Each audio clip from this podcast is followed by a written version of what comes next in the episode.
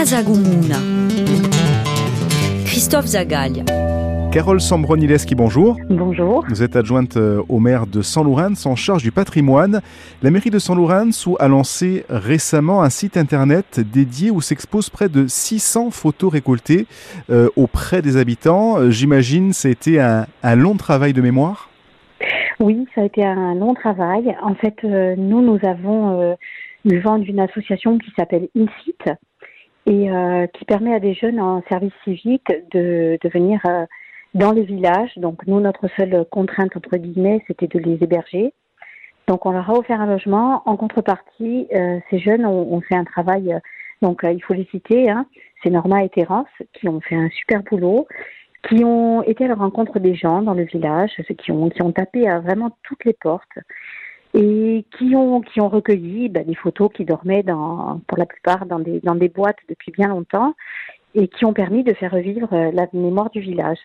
Voilà, donc euh, tout le monde a bien participé. Les photos les plus anciennes, euh, on, on, peut les, les dater de, de, quelle époque? Alors écoutez, j'ai envie de vous dire, euh, il y en a qui sont des alentours de 1880 par là. C'est quand même 1900, allez pour peut-être entre 1880 et 1900. Il y en a quand même qui sont très très vieilles.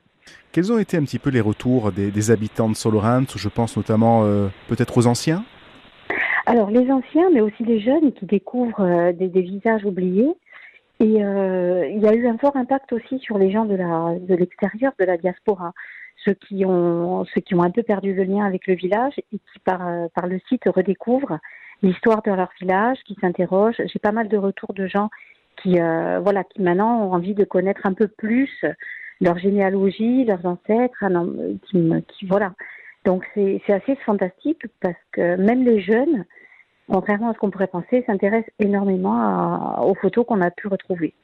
Et c'est assez magique. Ce site internet, il est consultable par tout le monde?